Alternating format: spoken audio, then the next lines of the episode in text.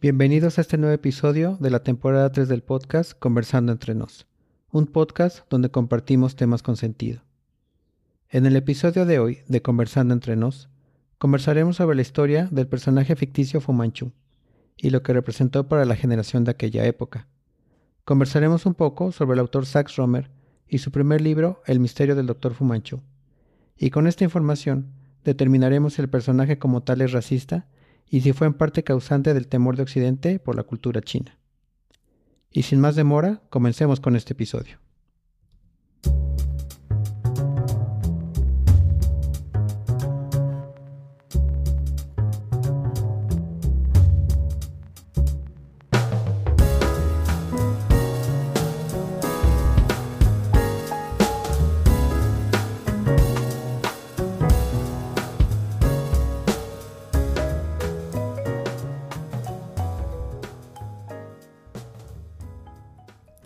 ¿Qué tal amigas y amigos? Yo soy el Bruja y nuevamente les doy las gracias por su tiempo. Este episodio del podcast lleva por nombre La leyenda de Fu Manchu, donde conversaremos sobre de dónde provino este, este personaje y las implicaciones sociales y hasta políticas que se originaron por los libros y las películas de este personaje. En esta primera sección del podcast comenzaré conversando sobre la razón de este episodio. En el 2021 se estrenó la película de Shang-Li y la leyenda de los Diez Anillos, y en esta película de Marvel, Shang-Chi es el hijo del mandarín, que es uno de los enemigos de Iron Man. Pero les quiero compartir que el que haya aparecido el mandarín es una desviación de los primeros orígenes del personaje, porque originalmente era el hijo de Fu Manchu, el villano creado por el novelista Sax Romer. De niño, tanto el mandarín como Fu Manchu me daban miedo, y a la fecha el personaje de Fu Manchu lo sigo viendo como alguien muy malo y poderoso. Bien, Prosigamos conversando sobre quién fue Sax Romer. Sax Romer fue un escritor británico, pero su verdadero nombre fue Arthur Sarsfield Ward. Romer nació el 15 de febrero de 1883 en Birmingham, Inglaterra, y falleció el 1 de junio de 1959 en Londres. El escritor consiguió fama internacional al crear al siniestro criminal chino genio Fu Manchu, y este personaje apareció más tarde en películas, radio y televisión. Según el sitio de británica.com, Romer estuvo interesado en el antiguo Egipto, el Medio Oriente y el, ocultismo. Después de trabajar brevemente en el sitio financiero de Londres y como periodista, le surgió un creciente interés por el este de Asia que lo llevó a escribir eh, novelas de ficción. El autor tomó el segundo nombre Sarsfield cuando era adolescente y publicó sus primeras historias bajo el nombre de A. Sarsfield's World. Fue hasta 1912 cuando comenzó a publicar exclusivamente como Sax Romer, y eventualmente usó este nombre tanto de manera personal como profesionalmente. Romer publicó Doctor Fumanchu, la primera de la serie, en 1913. El personaje inmediatamente captó la atención del público y Romer escribió 13 novelas de Fumanchu, comenzando en 1912 hasta la eh, última intitulada El Emperador Fumanchu de 1959. Es decir, durante 45 años escribió historias sobre Fu Manchu. Tal vez las novelas más leídas son El maligno doctor de 1916, La pista de Fu Manchu de 1934 y El emperador Fu Manchu de 1959. Esta última fue escrita mientras Romer vivía en los Estados Unidos. Con el paso de los años y de las novelas, Romer fue transformando gradualmente a Fu Manchu de un villano completamente egoísta a un anticomunista declarado. La novela intitulada como Doctor Fumanchu también se, publicó en los Estados Unidos con el título del insidioso Doctor Fumanchu y se adaptó a la película con el nombre del misterioso Doctor Fumanchu. La película que a mí me causó trauma de niño es la que protagoniza Christopher Lee intitulada La cara de Fumanchu, que se filmó en 1965. Pero obviamente yo la vi posteriormente cuando tenía unos 6 u 8 años, y posiblemente esta impresión se proyectó después sobre el personaje del mandarín porque además son muy parecidos. Personalmente creo que Fu Manchu ha influido en la creación de otros personajes eh, en el medio de los cómics y las películas, donde hay un villano poderoso y oculto de, origen asiático. Por ejemplo, ¿quién no recuerda a Ming el despedado de Flash Gordon? O como lo, mencioné, el mandarín de Iron Man, el Dr. Sin Sin y Ra's al Ghul de Batman.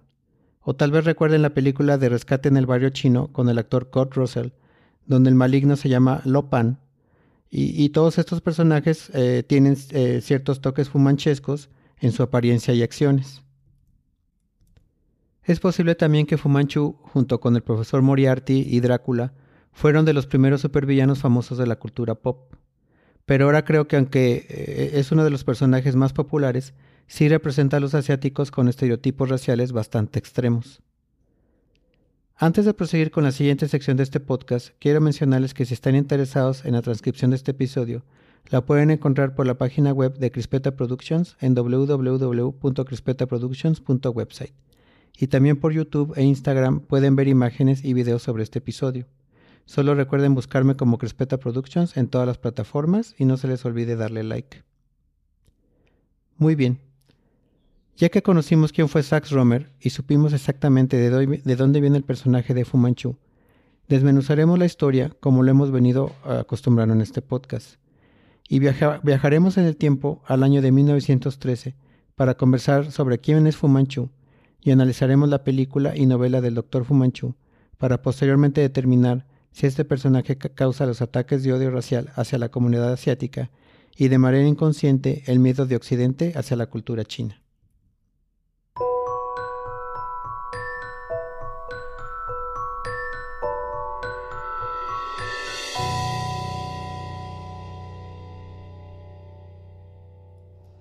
Continuemos con esta segunda sección de este episodio recordando cuál es la historia de Fu Manchu. Fu Manchu es un genio oriental, maestro de la ciencia moderna y las antiguas artes místicas. Es el autor intelectual y líder del culto Sifan. Su objetivo inicial era simplemente la restauración de China a la gloria que tuvo en otra era, hasta que la revolución comunista y Sir Dennis Neyland Smith destruyeron gran parte de su poder. Se vio obligado a construir el Sifan sin el respaldo de Pekín, una tarea que le costó más de 20 años. Ahora está solo. Él es el emperador de un mundo invisible, un imperio mundial, opuesto a todos los gobiernos reconocidos. Jura destruir todos los gobiernos por su estupidez.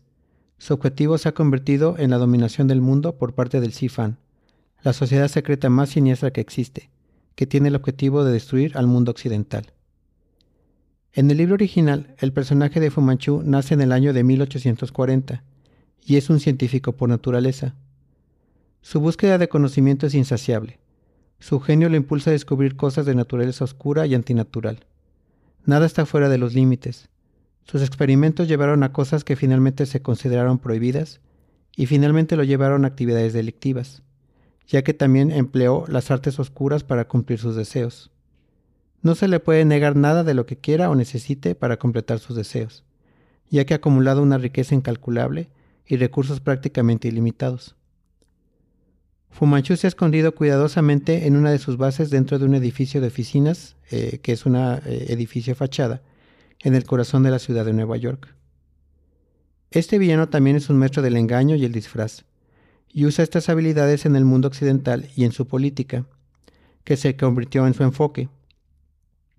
Conspiraría para hipnotizar a los políticos para que actuaran a su servicio, secuestraría científicos notables para realizar sus experimentos y así ayudarlo en su búsqueda de conocimiento. Estas desapariciones o muertes accidentales finalmente llamarían la atención del M16, el Servicio Secreto Británico.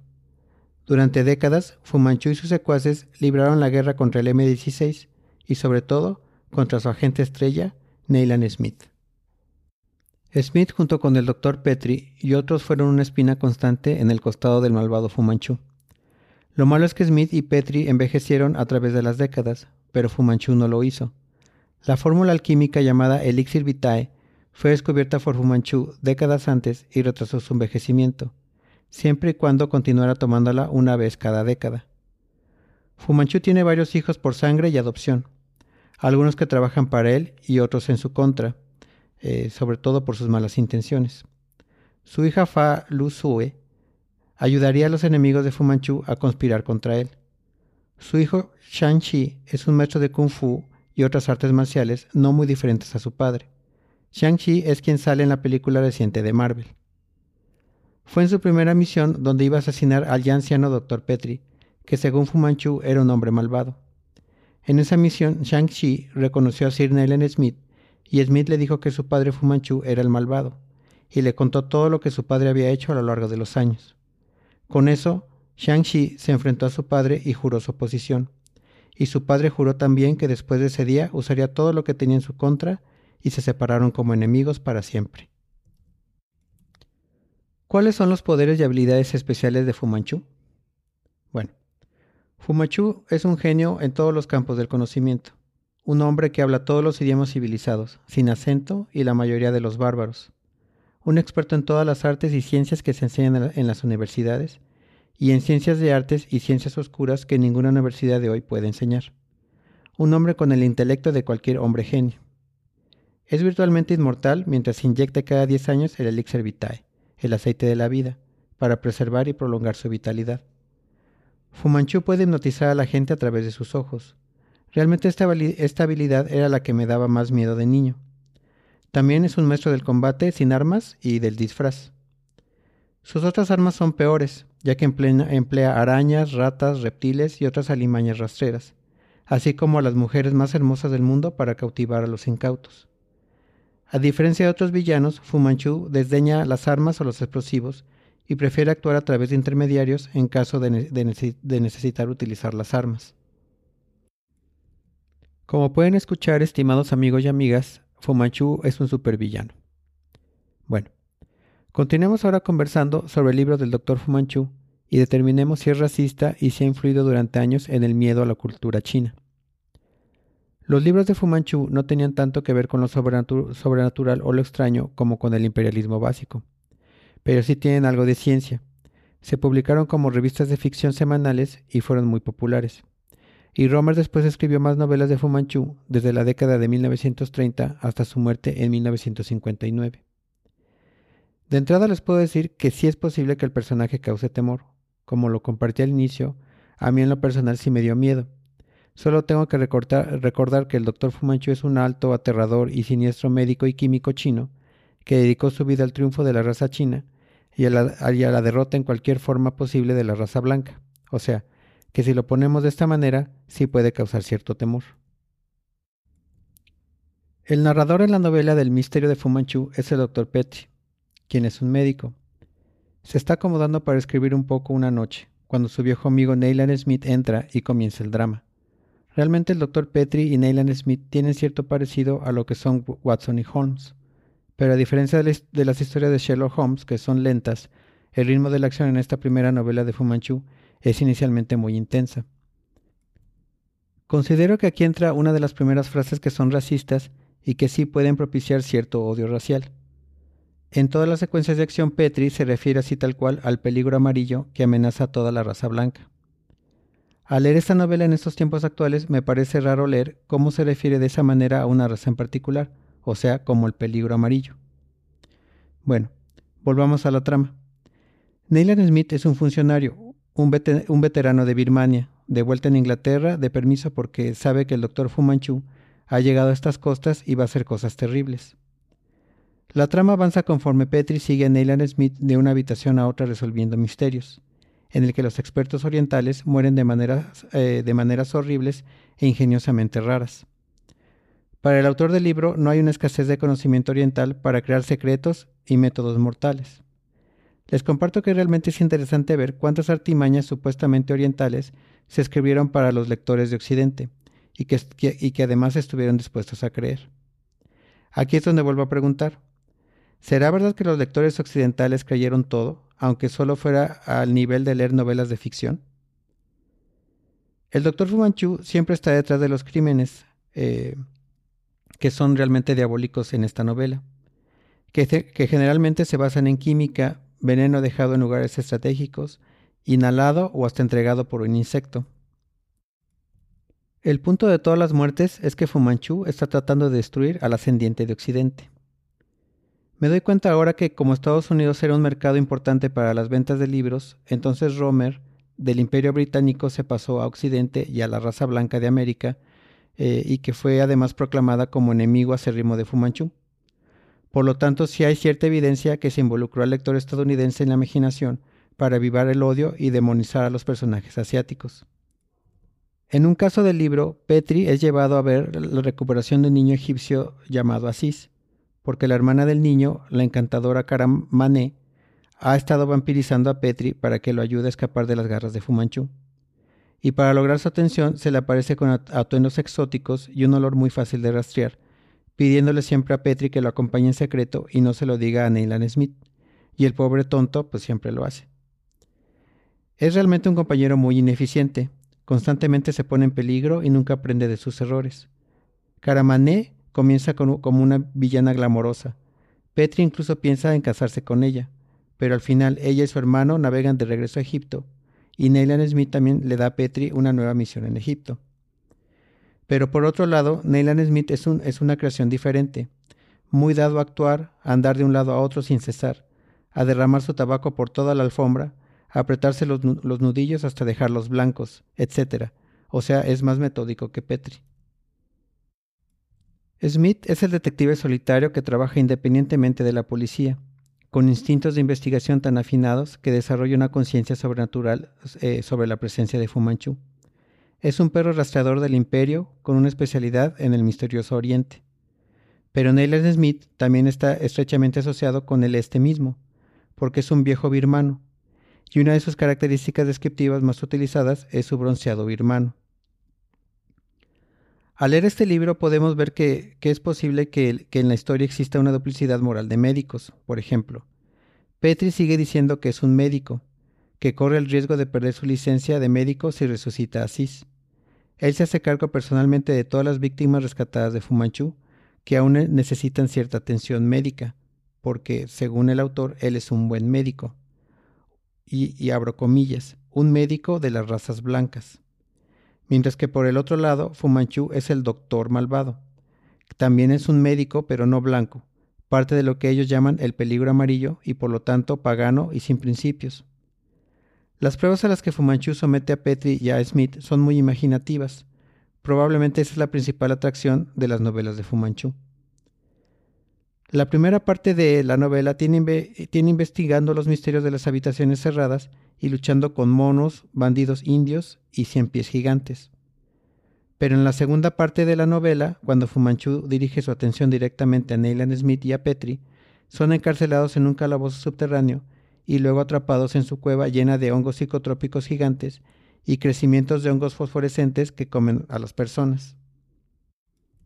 Es cierto que ahora podrían conseguir algo mejor que los libros de Romer para un entretenimiento emocionante. Y aunque las novelas y películas ahora son algo viejas y tal vez no aptas para el lenguaje del siglo XXI, sí siguen siendo interesantes para pasar el rato en el aeropuerto o en un avión, por lo que solo recomendaría que si las vas a leer, dejes lo políticamente correcto afuera y las disfrutes. Bien, prosigamos entonces con esta tercera sección del episodio, conversando si efectivamente el personaje de Fumanchu de alguna manera ayuda a propiciar eh, algún tipo de odio o miedo hacia la cultura oriental. En el 2021, una nota de la CNN dice lo siguiente y abro comillas.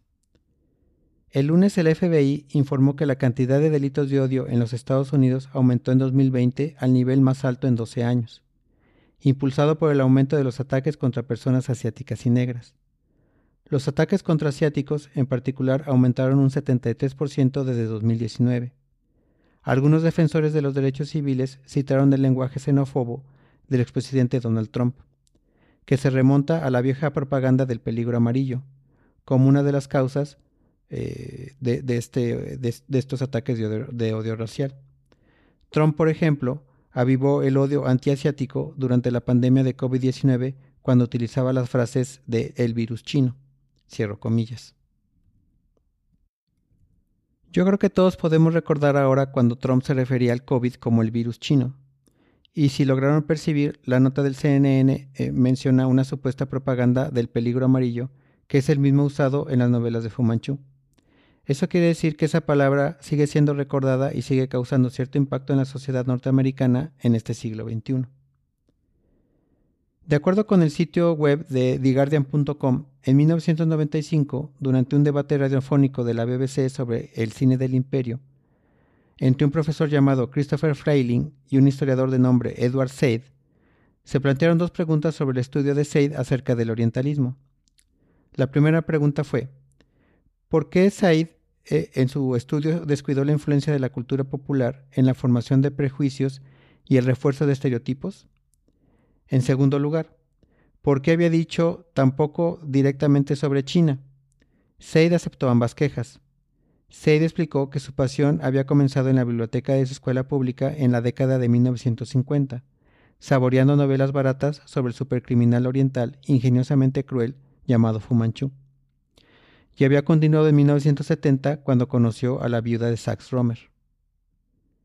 Habiendo llenado eh, su joven cabeza con estas imágenes exóticas, admite desde el principio que en un nivel este libro es una especie de exorcismo.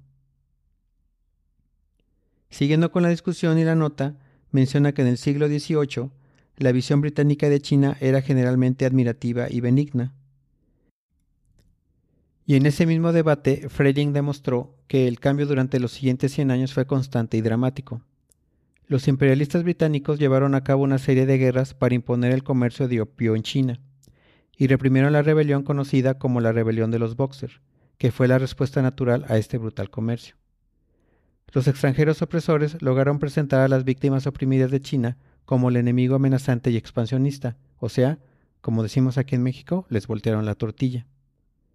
Posteriormente, algunos escritores europeos crearon un culto en torno al opio y los sueños orientales terriblemente exóticos que desataba. A finales del siglo, el barrio chino y sus notorios fumaderos de opio se habían convertido en un lugar de peligro, maldad y amenaza escalofriante en Europa y América del Norte. Siguiendo con la nota de TheGuardian.com, donde asegura que en el siglo XX, en el Daily News, el 21 de julio de 1900, se hace referencia por primera vez a la frase del peligro amarillo, y abro comillas. El peligro amarillo en su forma más grave, cierro comillas. Y tal parece que desde ahí la frase se quedó. O sea, más de 100 años eh, antes se ha vivido con esa frase que podría causar temor al oriental. Y es en ese mismo siglo XX cuando se le da forma humana a esa amenaza amarilla en las historias del Dr. Fumanchu, que proviene de la mente de Sax Romer. Considero que Fumanchu fue un producto de la época, así como muchas otras cosas que en mi niñez eran normales y que ahora ya suenan muy raras.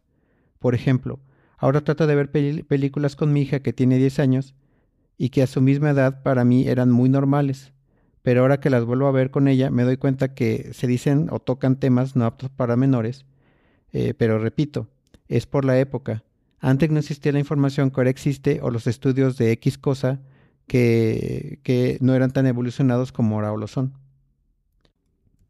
Según los textos, los libros de Fumanchu lograron un éxito inmediato y las llamativas portadas de los libros de bolsillo y los carteles de las películas que reproducían el peligro amarillo en todo su esplendor fueron una importante contribución a la imagen popular del Oriente exótico. Se vinieron en grandes cantidades y llegaron a lectores eh, que iban desde el adolescente hasta el adulto mayor. Fumanchu era el, el supervillano monstruoso, un megalómano, inteligente y apuesto, cuya red se difundió por todo el mundo. Pero ¿para quién trabaja en realidad?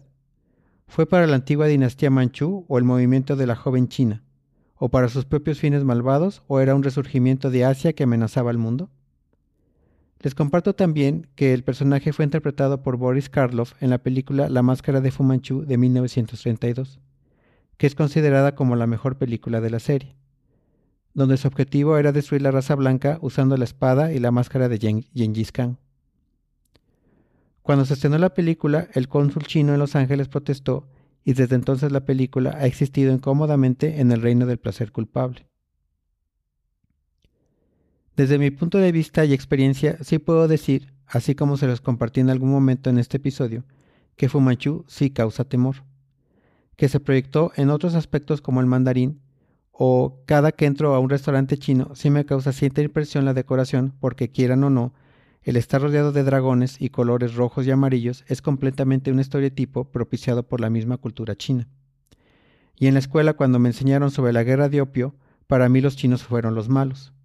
Pero como lo escuchamos en este episodio, realmente los británicos y la colaboración extranjera fueron los verdaderos culpables.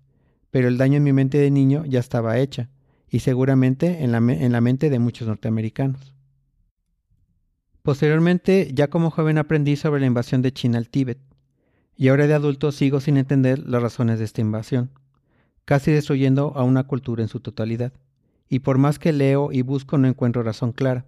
Ahí sí, todo apunta a que esa invasión fue un acto egoísta y deliberado de China, lo que contribuyó más a mi temor por la cultura asiática, y el ver cómo prácticamente terminaron con la cultura tibetana sí me causa cierto enojo hacia la cultura china. Posiblemente en la cuarta temporada de este podcast conversaré sobre, este, sobre esta parte de la historia.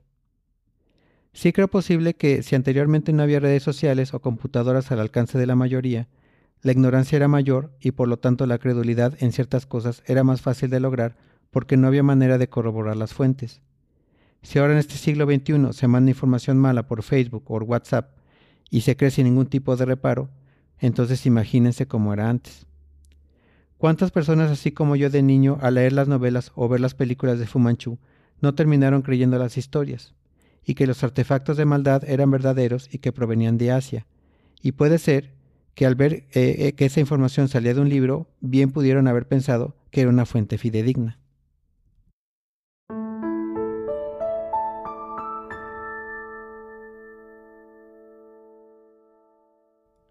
Muy bien amigos y amigas, ya para finalizar, recordemos que en este episodio conversamos sobre los orígenes del Dr. Fumanchu, así como de su autor Sax Romer.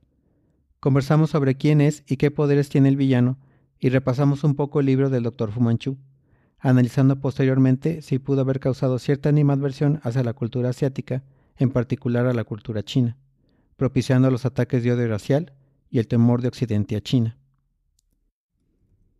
Podemos concluir, estimados amigos y amigas, que con la información compartida en este episodio, que Fu Manchu es un personaje ficticio creado por el escritor Sax Romer que debutó en El misterio del Dr. Fumanchu en 1913, siendo la primera de 13 novelas.